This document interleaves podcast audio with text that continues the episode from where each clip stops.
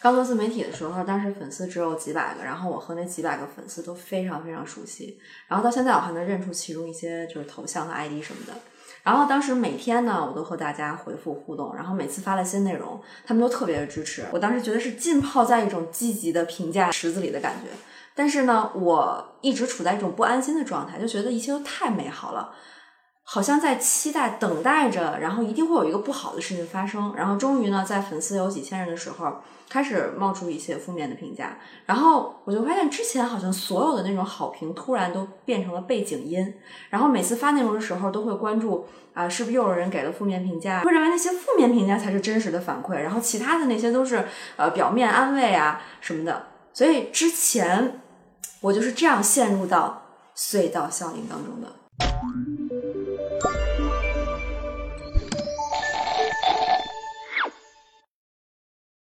高糖们，大家好吗？我是多年之后终于从隧道效应里边摆脱出来的店长王瑞啊。上次的视频里面呢，很多糖人都提到对隧道效应特别感兴趣。今天呢，我们再来好好聊一下。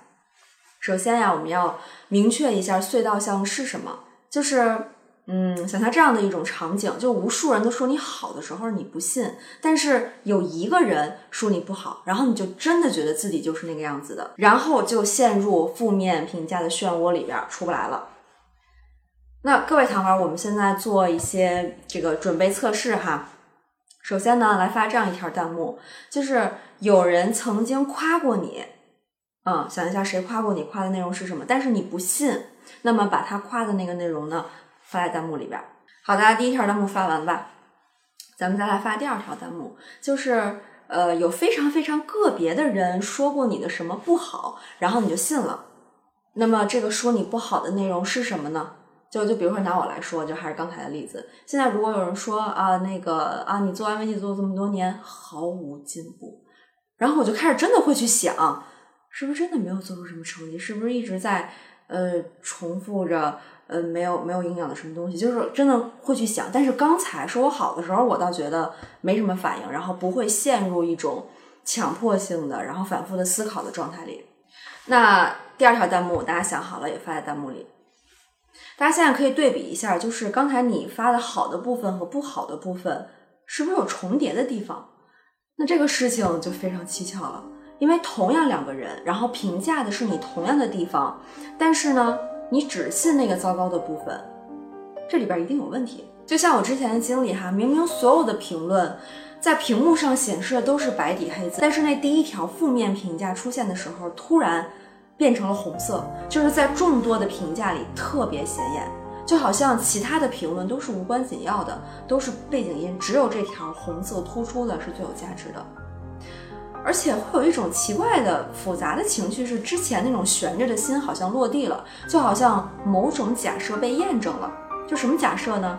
我是不是没那么好，不够好的假设被验证了？没有人天生就相信自己是不好的哈，只是呢，在我们最初建立评价系统的时候，大概是呃小学后期，然后初中这个阶段。呃，你可能没有受到正确的这种评价的引导。那什么是健康的、正确的评价的这种系统呢？那就是当我们听到评价的时候，我们会认为评价是对事情进行评价。比如说我考试得了一百分，那我学习这件事情做得不错。比如说我考试不及格，那我学习这件事情还需要努力。在这样的评价体系当中。长大的人不会因为一件事情做的比别人好就特优越，然后瞧不起别人，也不会因为他这件事情失败了就觉得自己是个 loser，然后没有任何存在的价值和意义了。那什么是对我们会造成困扰和影响的不太健康的评价体系呢？那就是我们听到所有的评价，你都会自动的和我们的人格挂钩，就会认为这是我们人本身有问题啊。肯定你呢，就是你这人挺好的；否定的，就是你这人糟糕透了。比如说，我考了一百分，才是一个有价值的孩子，才能得到各种各样的奖励。但是如果我考试不及格，就要受到惩罚，然后就是一个废物，一个垃圾，甚至不配存在。刚才我提到了一个正确的呃评价系统哈，还有一个是不健康的评价系统。在正确的评价系统里边成长起来的糖丸，弹幕发一；在错误的评价系统里边成长起来的糖丸发二。二是一种非常摧毁自我认知的教育方式，因为在这个过程当中，我们感受不到自己作为一个人完整的自我的存在。也就是说，做的好的时候才能被看到，做的不好的时候就是毫无价值的。所以，如果我们不依赖外界的评价的话，就完全不知道自己是一个怎么样的人。那这么说来，不是应该看到好的评价就觉得自己很厉害，然后看到不好的评价就觉得自己很糟糕吗？为什么我们好像只相信负面的评价呢？这个是因为在成长的过程当中，我们长期的浸泡在错误的评价系统当中，然后我们那个时候很早成长的时候就给自己下了一个判断，那就是我永远是一个不够好的人，我是一个没有存在价值的人。可我们很难面对这件事情。什么时候我们会被迫要面对它呢？那就是负面情绪出现的时候，会瞬间触发我们对这件事情的敏感点，然后我们被迫要去面对自己没有价值、没有存在感，这个早就在心里边埋下的判断。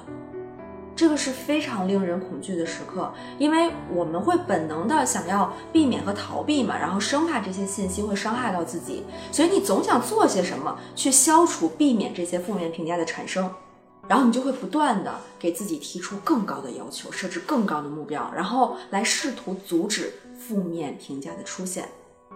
但这样一来，我们相当于又投入了更多的精力在负面评价上。然后你就越来越敏感，然后隧道效应越来越严重。我有一个朋友在那个测评公司工作，他们压力特别大，经常需要熬夜赶工。就是测评，你本来就是一版一版更新迭代的嘛，对吧？他就一定要第一版就做到极致，做到最好。然后不管同事怎么催，他一定要按自己的标准做出来。然后做出来之后呢，发给大家看，肯定还是会有反馈和修改嘛，对吧？难免的，就崩溃了。因为那些评价就像是最后一根稻草，压垮了他如履薄冰的价值感。从那件事情之后呢，他一直处在抑郁的状态，就是特别让人担心。怎么从隧道里边走出来呢？上期视频我给大家分享了一个二次叛逆的方法，就是没看过的同学可以再去看一眼哈。那今天呢，分享的是另外一个新的方法，叫情绪反弹法。这个灵感呢，来自最近结交的一个 UP 主的朋友。他粉丝量跟我差不多，然后我就问他有没有这个困扰啊？他说我对这件事情是这么看的：不要相信好的评价，也不要相信负面的评价，就是你压根儿就不要相信评价这件事情本身，就是不要相信评价可以定义我们的存在，定义我们的价值，因为评价的本质其实不是对你能力做出评判，它不能定义你是否值得存在。评价的终极本质其实是。给出评价的人，他自己的一种个人情绪的表达，甚至是自私的情绪的表达，就是别人的情绪应该他自己去承担、去消化和应对，别人的情绪不应该成为你的情绪，更不应该成为你的问题。很多人会有一个误区，就是当自己被评价的时候，会自动把这个当成是我是变成一个问题了，把自己当成一个问题来解决，然后不断的放大、放大、放大，直到开始怀疑。自己的人格，怀疑自己的存在。一般来说呢，能够分清楚哪些是别人的情绪，然后哪些是自己的问题，能够很大程度上去缓解隧道效应，甚至直接从隧道里边走出来。呃，我们来做一个测试题，巩固一下这个方法哈。呃，第一题，呃，某个女生身材匀称，大家都觉得挺好的，唯独有一个男生评价胖死了。大家弹幕来猜测一下，这个男生在表达自己的什么情绪呢？第二题，你做完一个 PPT 测试，大家都很认可的鼓掌，唯独一个人蔑视的来了句“无聊”。大家猜测一下，这个人他在表达自己的什么情绪呢？给大家一点时间，大家可以想一想。我不知道大家的答案是什么哈，呃，我先给出我的猜测。那第一题当中呢，这个男生之所以一定要让一个女生知道自己胖死了。大概是因为自己自卑情绪的一种投射，因为他自己对于身材、对于外表就是极度焦虑的，所以他无法控制的想通过牺牲别人的方式来缓解自己的情绪，因为他不想牺牲自己嘛，所以他要牺牲别人来缓解自己的情绪。第二题中，这个人我猜测他自己的人生是没有意义感的一种表现，就是他自己本身就是无聊的，所以看什么都无聊。然后你要问他，那什么东西你不聊，你感兴趣，他大概率也说不出来。好，我们最后来总结一下今天三个非常重要的信息哈。第一个，什么是隧道效应？大多数人说你好，你不信；但只要有一个人说你不好，你就马上陷进去，然后疯狂怀疑和否定自己。这个就是隧道效应。第二个重要的信息，呃，隧道效应产生的原因是什么？在成长的过程当中，建立价值系统的时候，你接收到了错误的信号，误以为变得更完美才是有价值的表现。其实事情做得好不好，只是外在的表现，和我们是一个什么样的人是分开的，完全分开的。如果把事情就等同于人格，那么自我就不存在了，只能被外界的评价掌控。第三点，应对隧道效应的方法，上期提到了二次叛逆法，这次又给大家提供了一个更具体的方法，那就是学会区分别人的情绪和对自己的评价，呃，和自己的问题，这是不相关的。每当我们遭遇一个令自己敏感的评价时，你要首先审视一下对方是不是其实在自私的表达他自己的情绪，然后你会发现评价的内容可能和你是毫无关系的。所以，我们一定要避免让别人的情绪变成自己的情绪，他自己的情绪他自己去消化，跟我没有关系。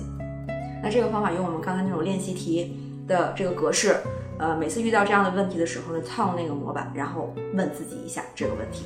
好了，今天的视频就到这里。最后的纪念弹幕，我们就来发：评价是别人的情绪吧，这是摆脱隧道效应最最核心的。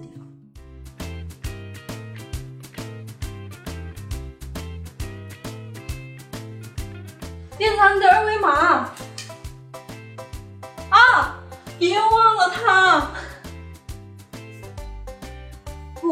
是你的二维码，关注二维码获得更多心理学知识。